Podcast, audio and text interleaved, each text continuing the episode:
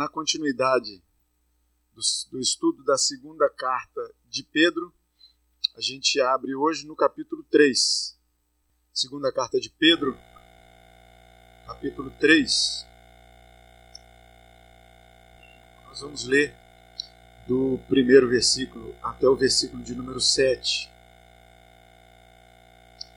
A oração por iluminação já foi feita e nós vamos então ler de forma alternada, eu lendo os versículos ímpares, a igreja os versículos pares, lembrando que Pedro está bem lá no finalzinho, começa lá por Apocalipse, volta um pouquinho, e aí você vai encontrar Judas, você vai encontrar a primeira carta de João, que não é o Evangelho de João, e aí logo anteriormente você vai encontrar a segunda carta de Pedro, no capítulo 3.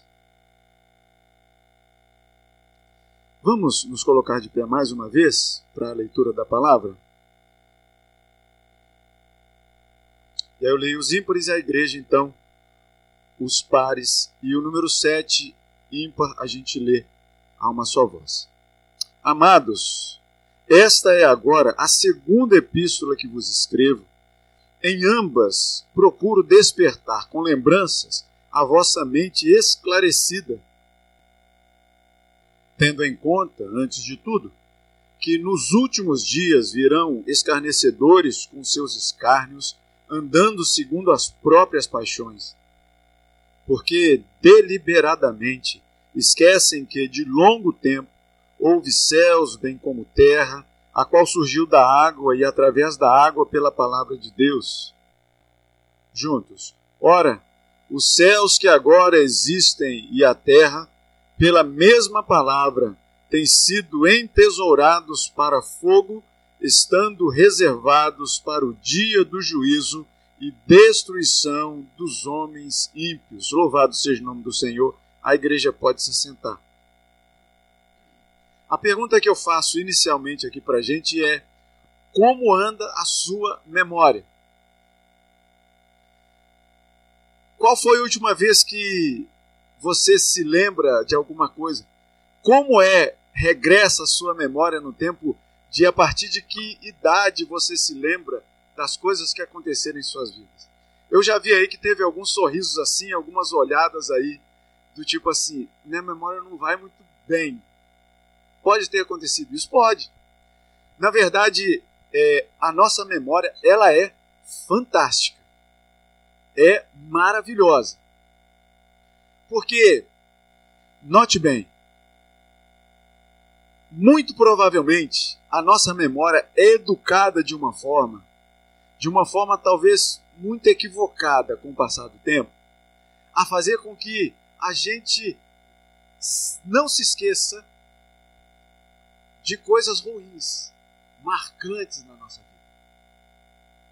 Isso é fato.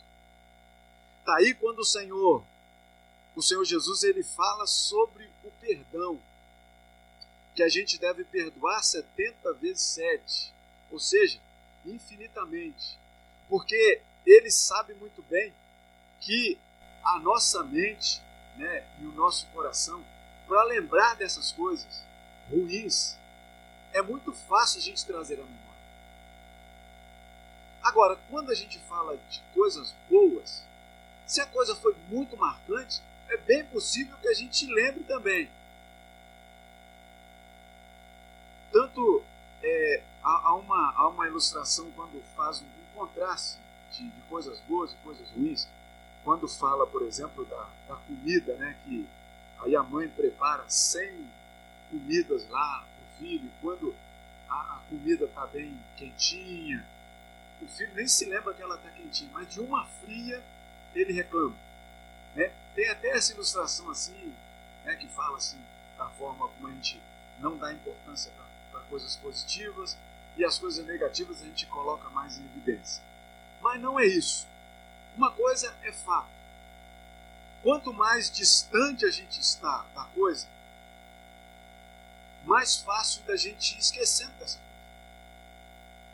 Então, por exemplo, talvez uma coisa que, que tenha te causado uma imensa alegria em algum dia da sua vida, pode acontecer que você se lembre dela hoje e não te cause a mesma empolgação que causou no dia que ela aconteceu. Por exemplo, é, eu estou lá nos bancos da faculdade de novo. Agora, pergunta para os colegas lá de classe se eles têm a mesma empolgação que eles tiveram quando viram dia do resultado que eles foram aprovados. Eles estão loucos que chegam, que chegam as férias para poder descansar daquilo. Mas eles estavam loucos para poder entrar. Agora eles estão loucos para poder sair. Vocês percebem? Que a alegria, quanto mais distante da coisa, a gente tende a se esquecer dessa coisa. E não é difícil quando nós falamos de Cristo Jesus. Não se assusta. Não é difícil quando nós falamos do evento cruz. Quando nós falamos da ressurreição. A gente está ficando mais longe do evento. Isso tem a tendência a fazer com que a gente possa, talvez não esquecer exatamente, mas começar a misturar coisas começar a deixar a nossa mente não tão cativa assim ao evento Cristo na nossa vida. Mas isso não é uma coisa que a palavra de Deus ela não aponta. A palavra de Deus ela aponta para isso também. Lembra quando a gente lê na palavra que diz que, que a gente deve voltar ao primeiro amor? Por que, que a palavra nos alerta a isso? Porque quando a gente é apresentado a Cristo Jesus, quando Jesus Cristo começa a fazer parte da nossa vida, lembra lá daqueles dos seus primeiros passos com Cristo, da alegria que tomou conta da nossa vida?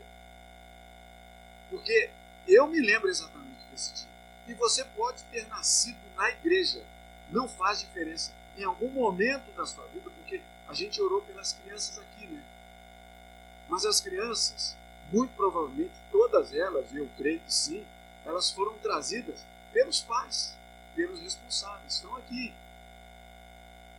Mas vai chegar um dia na vida dessas crianças em que elas verdadeiramente vão sentir a presença de Cristo no coração delas e elas vão professar isso publicamente. Elas vão querer dizer isso para todo mundo.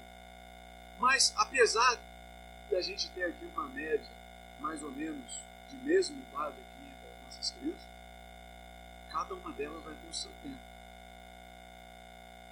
Cristo vai falar o coração delas individualmente, cada uma no seu devido tempo.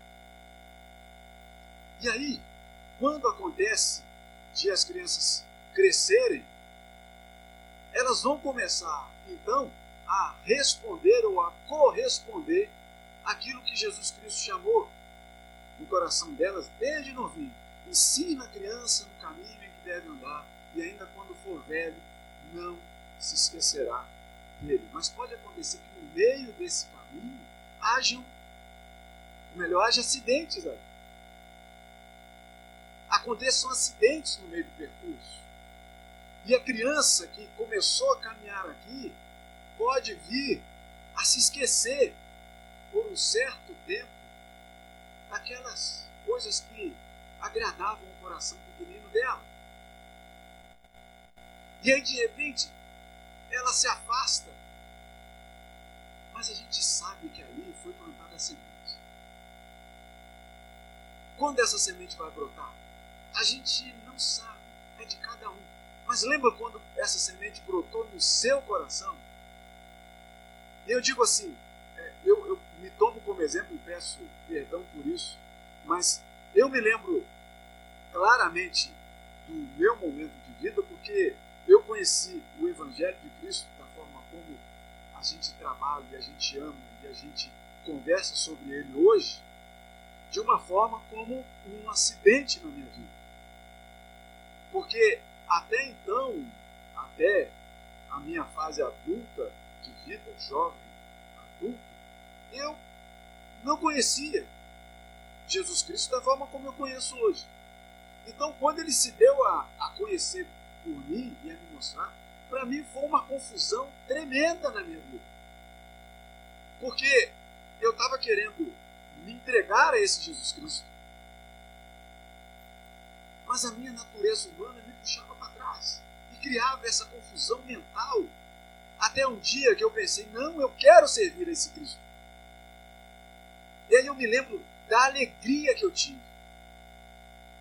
E dia 8 de junho, fez mais um ano em que eu professei publicamente a minha fé diante da igreja. 8 de junho, agora há pouco. Vocês acreditam que o 8 de junho passou e eu nem me lembrei dessa data?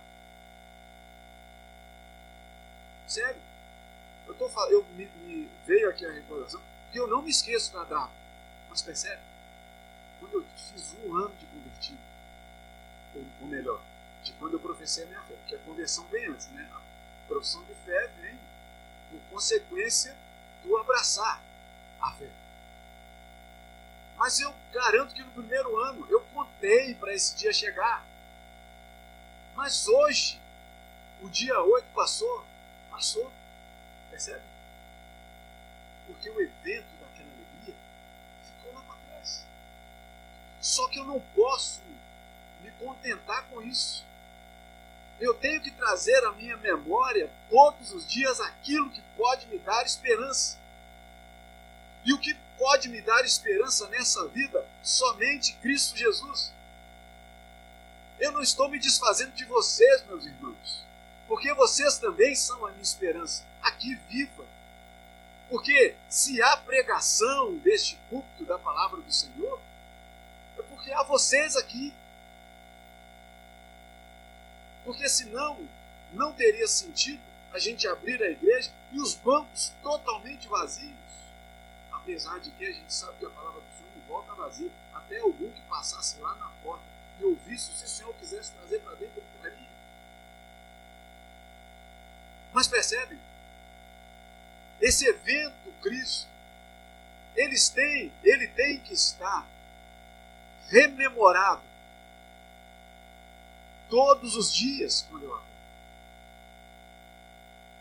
Eu estou preparando, e aí talvez vocês, eu já estou tá passando aqui até um spoiler.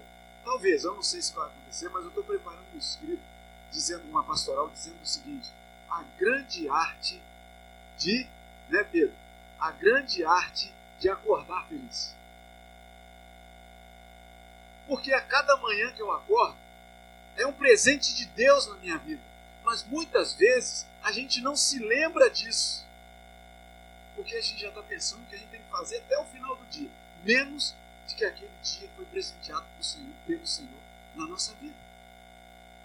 Aí é onde a gente chega no texto, e aí você acompanha comigo. Do que Pedro faz. E ele diz: Amados, esta é agora a segunda epístola que vos escrevo. Em ambas, procuro despertar com lembranças a vossa mente esclarecida. Percebe o que Pedro faz? Um detalhe: eles estão muito próximos do evento Cristo. E sabe o que estava acontecendo já com aquelas pessoas que estavam muito próximas? Muito próximos relacionados a nós, dois mil anos depois. Mas eles estavam ali no primeiro, segundo século terceiro, e o tempo vai passando. Mas esses aqui, eles estavam no primeiro século. E eles já estavam se esquecendo de Cristo. Ou se esquecendo do que Cristo fez por eles. E aí Pedro vai e chama a atenção deles, dizendo: Olha só, essa já é a segunda vez que eu escrevo para vocês com uma finalidade para lembrar vocês de tudo trazer à memória, despertar com lembrança a vossa mente esclarecida, para que vocês recordem, versículo 2, das palavras que anteriormente foram ditas pelos santos profetas, bem como do mandamento do Senhor e Salvador ensinado pelo, pelos vossos apóstolos. E aqui a gente tem a unicidade da palavra. Porque Pedro chama atenção aqui para dois momentos da vida. Um quando ele fala dos profetas. Os profetas que diziam e apontavam para aquele redentor que haveria de surgir e que hoje a gente conhece muito bem, ou pelo menos deveria conhecer muito bem, se a nossa memória não nos trai. Jesus Cristo, o Messias prometido, aquele que, quando o, o povo de Israel estava reunido, e aí eu trago algumas passagens aqui para a gente entender como isso era feito na vida do povo. E aí eu pergunto, por que domingo passado você estava aqui? Por que este domingo você está aqui novamente? Por que domingo que vem, pela graça de Deus, estaremos reunidos aqui mais uma vez? Porque hoje à noite estaremos reunidos. Qual é a finalidade disso? Trazer à nossa memória aquilo que pode nos dar esperança. Nunca é demais falar de Cristo Jesus, porque senão a nossa memória vai nos trair. Tenha certeza disso. E aí a gente vê que a medicina até tenta trabalhar com isso, fabricando aí medicamentos e tudo mais para ativar a sua memória. Você faz uso desse medicamento, pode fazer, a medicina está aí boa para poder manter a sua mente bem, bem fresquinha, para poder trazer aquilo que você está esquecendo, para deixar a sua mente mais aguçada. Tá bom se o medicamento faz bem, graças a Deus por isso. Porque os médicos recebem o dom de Deus para trabalhar nesse, nesse fim, nesse meio. E fazem isso, se fazem, se fazem bem, graças a Deus por isso. Se algum medicamento desse aí conseguem ativar um pouquinho mais a vivacidade da sua memória, isso é bom. Mas percebem que como que a gente vai se lembrar de que Cristo Jesus morreu por nós, foi à cruz por nós, levando sobre si as nossas dores, o nosso pecado, mas que ao terceiro dia ele ressurgiu dos mortos. Como que a gente vai lembrar disso? Se a gente por acaso decide deixar de vir à igreja, deixar a comunhão dos santos, deixar de ouvir, de louvar ao Senhor, sabe o que vai acontecer? A gente vai se esquecer, por mais por mais que o Senhor possa soprar as cinzas do seu coração um dia e reavivar novamente a brasa, o fogo da sua presença no seu coração. Isso é a economia dele. Por mais que venha através de nós alguma palavra que a gente diga para algum irmão que está distante, afastado, alguma coisa assim, que de repente a gente até despropositadamente a gente comenta e puf, aviva alguma coisa no coração do irmão e um dia ele fala contigo. Foi por causa daquela, daquela palavra, daquele, daquele dia que a gente se encontrou, você disse aquela coisa e puf. Não, a gente só é instrumento nas mãos de Deus. Mas quem reaviva a nossa memória é o Espírito Santo de Deus. Mas quanto mais a gente estiver perto desse Senhor, quanto mais a gente ouvir quanto mais nós conversarmos, interagirmos com ele, menos a nossa memória vai nos trair. Tenha certeza disso. Por isso que é importante a comunhão dos santos. Estarmos aqui juntos, louvando, engrandecendo o nome de Deus, conversando com Ele no momento de condição, por mais que a gente saiba que todos os domingos a gente vai estar aqui louvando o Senhor no momento, por mais que a gente saiba que o pastor vai falar assim, ah, agora a gente vai conversar com o Senhor, feche seus olhos, cubra sua cabeça, vamos conversar com o Senhor. Por mais que você saiba que vai ter um momento aqui em que todo mundo vai estar sentado, o pastor vai estar falando aqui, e pela graça de Deus, que aqui só se fale da palavra até o Senhor Jesus voltar. Que você saiba que daqui a pouco né, a gente vai orar e vai terminar e a gente vai para casa.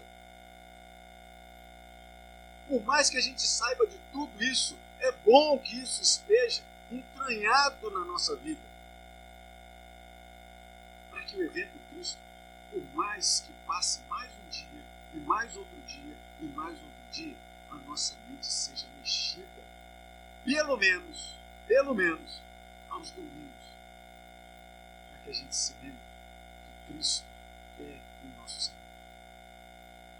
Que Ele realmente levou sobre si as nossas que ele realmente era aquele Messias esperado e que os profetas disseram lá no passado.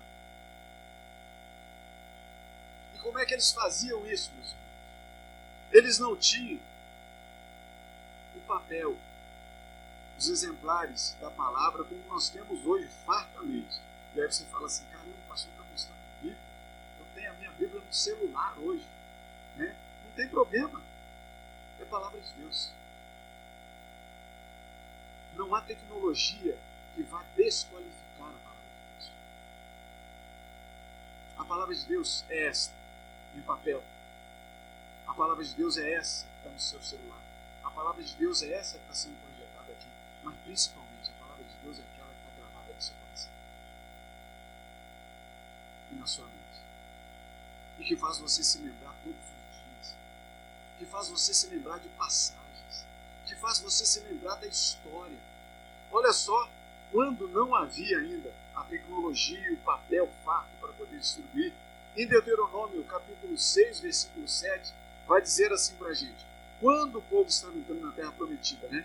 Estas palavras que hoje te ordeno estarão no teu coração. Tu as inculcarás a teus filhos, e delas falarás, assentado em tua casa, e andando pelo caminho, e ao deitar-te e ao levantar-te.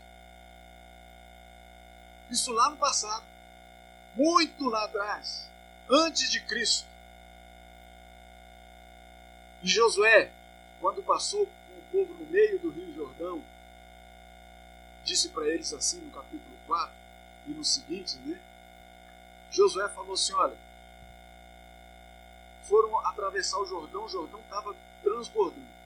Só que o Senhor tinha dito: olha, pega e vai passando. Quando a planta dos vossos pés pisarem na água, as águas vão parar de correr.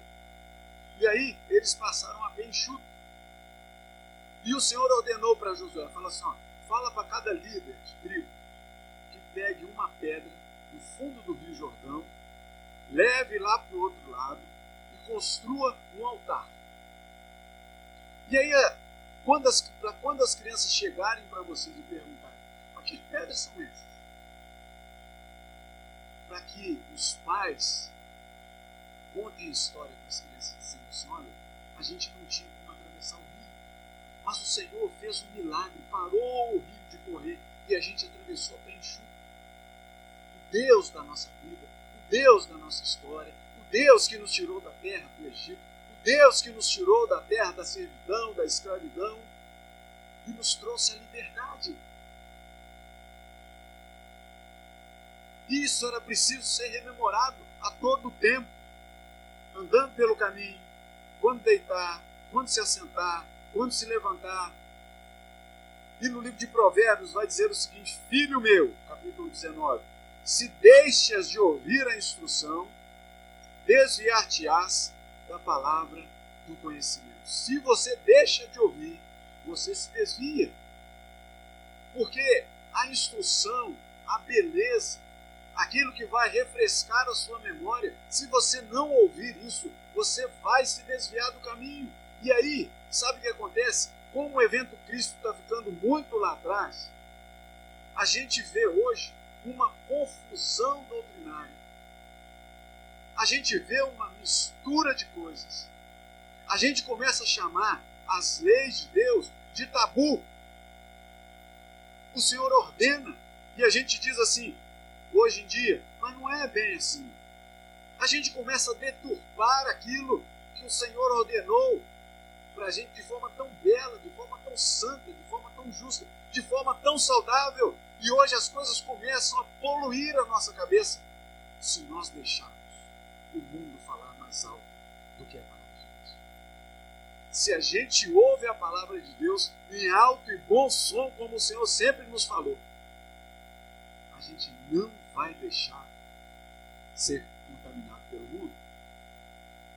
Por isso a importância de domingo após domingo, por isso eu disse, no mínimo, a gente estar aqui louvando, engrandecendo o nome do Senhor, conversando com Ele, ouvindo a palavra, compartilhando, vendo uns aos outros, comungamos da mesma fé. Isso é importante para a nossa memória, porque senão vai escorrer pelo ralo. Lembra que o Senhor Jesus, é, falando lá da parábola do semeador, e depois e ele diz né, que o semeador saiu, é, saiu a semear, e uma caiu ali no meio do pedregulho, outra caiu no meio do espinho, outra finalmente caiu no meio de boa terra, outra caiu, a terra era muito fininha e tudo mais, e os apóstolos dizendo assim, caramba, a gente não entende nada disso. Senhor, explica para a gente isso. E aí Jesus pacientemente diz assim: olha, né? aquela que caiu lá entre os espinhos, são as coisas do mundo que sufocam, aquela que tinha ali um pouquinho de terra só, cresceu, mas não tinha onde firmar os seus, as suas raízes e morreu também. Mas ele diz o seguinte: olha só, os que foram semeados em boa terra são aqueles que ouvem a palavra e a recebem, frutificando a 30, a 60 e a 100 por um. Aqueles que ouvem a palavra e a recebem, vem a importância de se estar aqui ouvindo a palavra de Deus. Eu digo para vocês, sem constrangimento algum, não é o pregador, mas é a palavra de Deus. O mais importante aqui não sou eu, é a palavra de Deus sendo lida e que assim seja. Porque poderia ser eu, poderia ser o reverendo André, poderia ser o reverendo Gabriel, poderia ser o reverendo Vladimir, poderia ser o reverendo João de qualquer parte deste mundo a pregar aqui, desde que seja a palavra de Deus a ser pregada, louvado seja o nome do Senhor, porque está refrescando a nossa memória. E é isso que Pedro chama a atenção nos dois primeiros versículos, onde ele junta então o Antigo e o Novo Testamento na figura de uma pessoa, Cristo Jesus. Porque ele diz o seguinte: olha, aquela palavra, as palavras que anteriormente foram ditas, versículo 2, que foram ditas pelos santos profetas e ensinado pelos vossos apóstolos, que foi o mandamento do Senhor e Salvador, Jesus Cristo. Tantos os profetas apontavam para Jesus, como os apóstolos que viveram e viviam, Pedro, né, um apóstolo entre os doze, que vivem aqui entre esse povo para quem ele mandou a carta, todos eles sabiam que os profetas apontavam para alguém, para o Salvador, para o Messias, e esses apóstolos vêm dizer: aquilo, aquele a quem os profetas apontavam no passado, este é Jesus Cristo, que foi à cruz há pouco tempo, que morreu, mas que deixou o túmulo vazio porque venceu a morte, para que tivéssemos vida e vida em abundância junto com Ele. Ah, meus irmãos, mas ainda assim, Pedro traz à memória daqueles irmãos o que a gente ouviu no domingo passado com o reverendo Vladimir acerca do capítulo 2. E ele vai dizer assim, a partir do versículo 3: Tendo em conta, antes de tudo, que nos últimos dias virão escarnecedores com seus, com seus escarros, andando segundo as próprias paixões e dizendo: Onde está a promessa da sua vinda? Paciência, meus irmãos. Esperei confiantemente pelo Senhor. Ele me ouviu quando clamei por socorro. Paciência. Aguardar o Senhor, e lá no versículo de número 8, ele vai dizer, a gente não vai entrar, mas vai ser parte da próxima pregação, que diz assim: Um dia para o Senhor é como mil anos, e mil anos como um dia o nosso dia de 24 horas, minha irmã. Não compreende isso. A gente é ditado pelo nascer e pelo pôr do sol. Essa semana eu estava numa casa de uma irmã e foi interessante que ela falou assim: quando o Senhor Jesus voltar, lá no Japão vai ser. Tomara que ele volte à noite. Aí lá no Japão vai ser dia e aqui vai ser noite.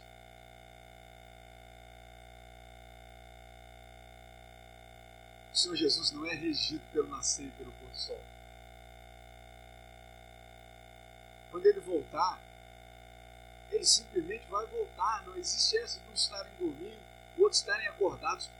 Porque o que eu acredito naquele dia é que o dia vai ser, ou melhor, o momento vai ser um momento só.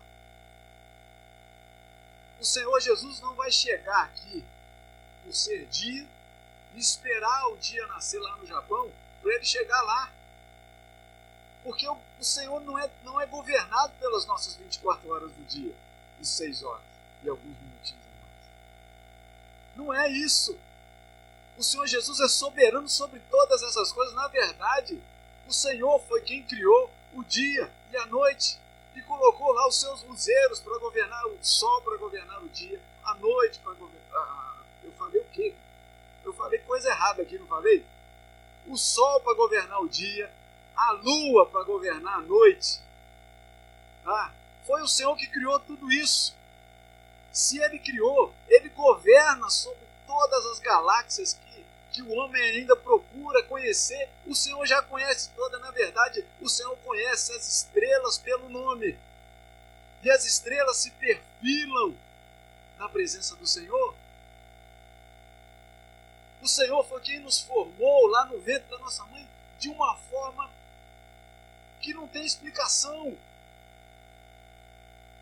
A gente nascer lá, aquele coração pulsante lá pequenininho, e hoje a gente está desse tamanho, aqui do lado de fora, e a nossa mãe ainda está viva.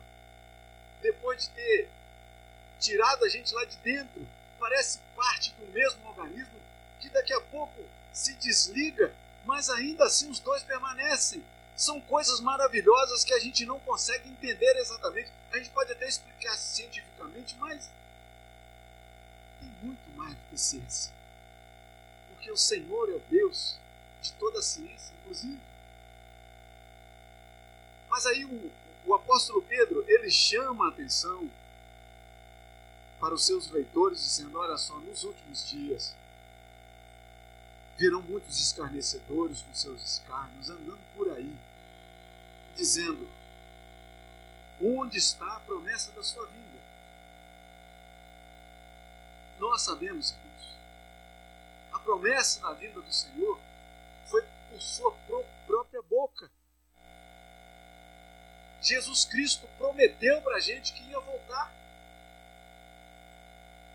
e que não nos deixaria órfãos, mas deixaria com a gente um outro consolador, porque o Senhor Jesus já era consolador suficiente, mas ele subiu para a presença do Pai e falou: Eu não vou deixar vocês sozinhos. Eu vou deixar com vocês um outro consolador, que agora vocês não vão ver exatamente como vocês me veem, como vocês me tocam, mas vai ser o consolador que vai habitar o coração, a vida de vocês. Na verdade, vocês serão templos desse Espírito Santo, vocês serão templos desse consolador o Senhor Jesus mesmo foi que prometeu, dizendo: Olha só, quando estava, e hoje gente à noite a gente vai celebrar a ceia, é um ingrediente a mais para te motivar para estar aqui hoje com a gente à noite. Mas que ele diz assim quando ele estava à mesa com os seus, dizendo: Olha, a partir desse momento, eu não vou beber mais do fruto da videira, mas eu vou esperar vocês, cada um de vocês, para beber com vocês novo no reino do meu Pai. Vai ser super novinho, espremido da uva ali, na hora para você. Não vai ser engarrafado, industrializado, mas a gente vai estar participando do banquete celestial na hora com o Senhor. Quando o Senhor Jesus voltar ou quando Ele nos chamar à sua presença. Já pensaram que maravilha vai ser isso? É uma memória futura, né? Que a gente tem a esperança. Mas para isso, irmãos, preciso que essa memória de Cristo Jesus não se deixe levar pelos escarnecedores que vão perguntar para a gente não somente onde está a vinda do Senhor, mas vão perguntar quem é esse Jesus que você fala. A que Jesus é esse que você serve? Esse Jesus não serve de nada. Vocês vão ouvir isso aí de outras formas que o mundo vai dizer para vocês. Vai dizer para vocês que é muito melhor viver a vida da forma como você bem entender. Para que ficar indo para a igreja, perdendo seu domingo? Vocês vão ouvir isso. Vá aproveitar sua vida. Aqueles crentes lá são tudo tapados. Vocês vão ouvir isso. Mas não deem crédito a isso, porque isso é voz do escarnecedor. E eu digo para você, do escarnecedor maior das nossas vidas que é Satanás. Ele vai procurar desviar a nossa atenção daquilo que realmente pode nos trazer esperança. Daquela voz sublime, forte, poderosa, que um dia disse: Meu pai me deu cada um de vocês, e ninguém pode tirar vocês da minha mão. Só que por muitas vezes a gente tenta sair pelo vão dos dedos de Jesus. Porque muitas vezes a nossa mente, o nosso coração, ele dá ouvidos aos escarnecedores. Mas não!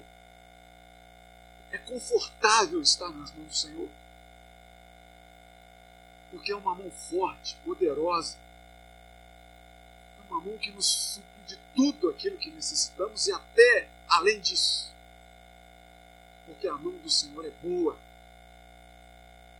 Mas por mais que a gente tente escapar, meu irmão e minha irmã, eu digo para você, se nós já fomos o escolhido de Deus, desde antes da fundação do mundo, por mais que a gente tente, a gente não vai conseguir escapar. Porque nós não podemos lutar contra Deus. Porque o Senhor foi quem escolheu e as escolhas dele são irrevogáveis. Agora, se nós já nos sentimos participantes disso, meus irmãos, tenta ir mais para dentro da mão de Jesus.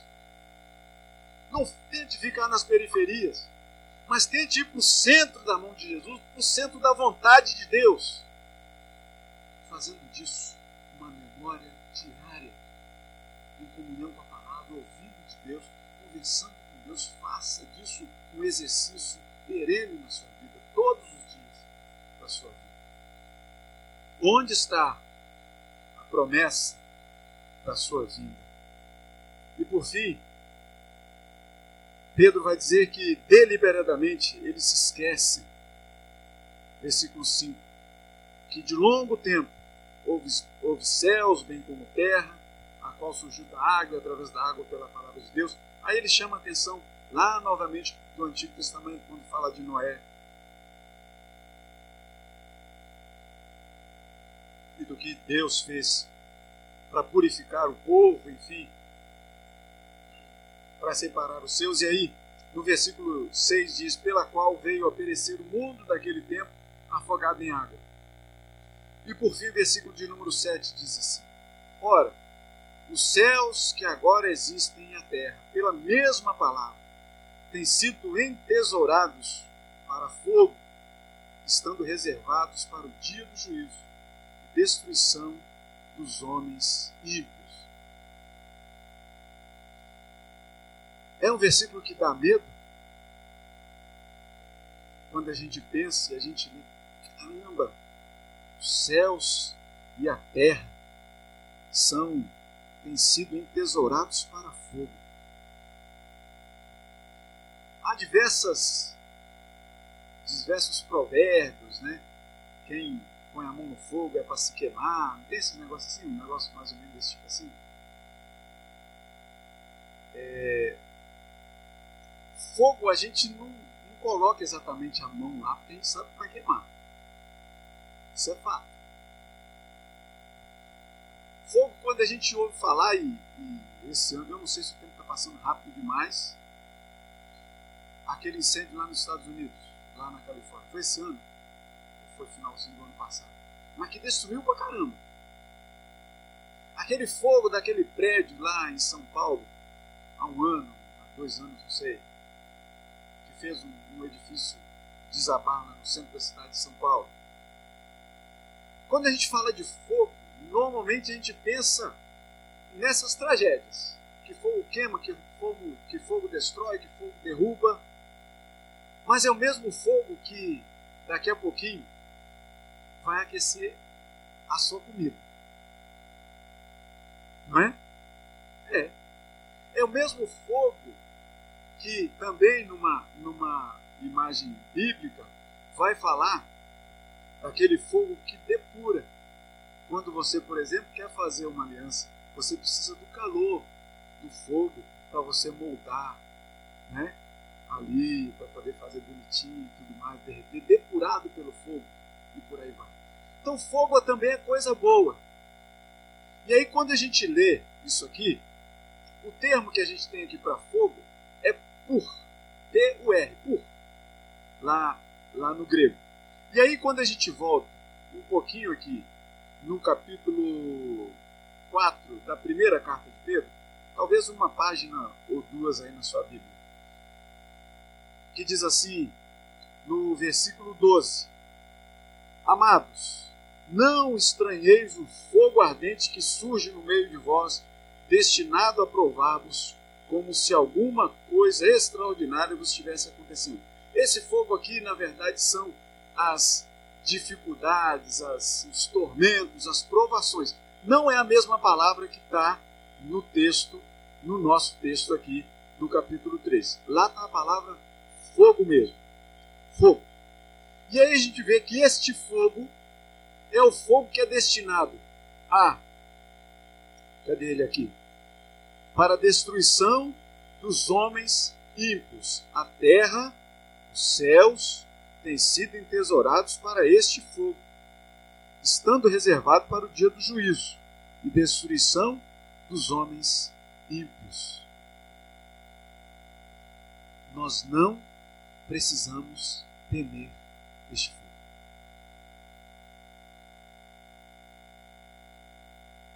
Porque nós não somos homens e mulheres ímpios, descrentes, mas crentes. A partir do momento em que nós cremos naquele que veio a esta terra, que pisou nessa terra, que recolheu os nossos pecados, colocou sobre os seus ombros e foi à cruz. Se com a tua boca confessares Jesus como Senhor e no seu coração creres que Deus o ressuscitou dentre os mortos, você será livre deste fogo que vai consumir terra e que está destinado a homens, a pessoas, a seres que não creem em Cristo Jesus. Nós não precisamos ter medo desse fogo, por mais que ele queime. Porque, de alguma forma, ele não terá poder sobre nós. Sobre aqueles que têm o seu nome escrito pelo próprio Senhor Jesus no livro da vida. Lembre-se disso. Faça um exercício diário de memória. Lembre-se disso. Nós servimos ao único Deus, vivo e verdadeiro, que subsiste nas pessoas do Pai, do Filho e do Espírito Santo. O Espírito que habita em nós. O Filho que veio para nos religar novamente com Deus. Uma ligação que havíamos perdido, porque nós não ativávamos a nossa memória como a gente devia ativar. Hoje está na sua mão o reavivar essa memória de que Cristo Jesus é o seu Senhor e Salvador. Pedro fez isso. Pedro escreveu então essa epístola, ambas as, ambas as epístolas, para despertar com lembrança a mente esclarecida do povo da sua época. Palavra que vive até o dia de hoje, pela instrumentalidade do Santo Espírito de Deus, que fez com que ela tornasse uma palavra santa, voz de Deus para nós, dizendo: Irmãos, que no dia de hoje 23, 23 de junho de 2019, pela manhã, o Senhor quis falar a essa igreja o seguinte: olha só, reavive a memória, meu povo. Saiba que eu sou Deus. Saiba que Cristo veio a essa terra. Saiba que Cristo é verdadeiro. Que ele verdadeiramente foi à cruz, mas deixou o túmulo vazio para que nós tivéssemos vida e uma vida que fosse abundante. Lembre-se disso.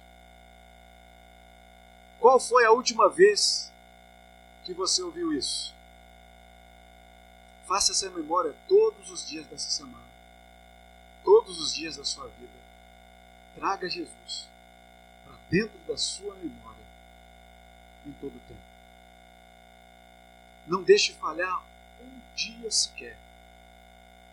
Mas em todos os dias, quando o Senhor te despertar do seu sono, lembre-se que aquele dia o Senhor te deu de presente.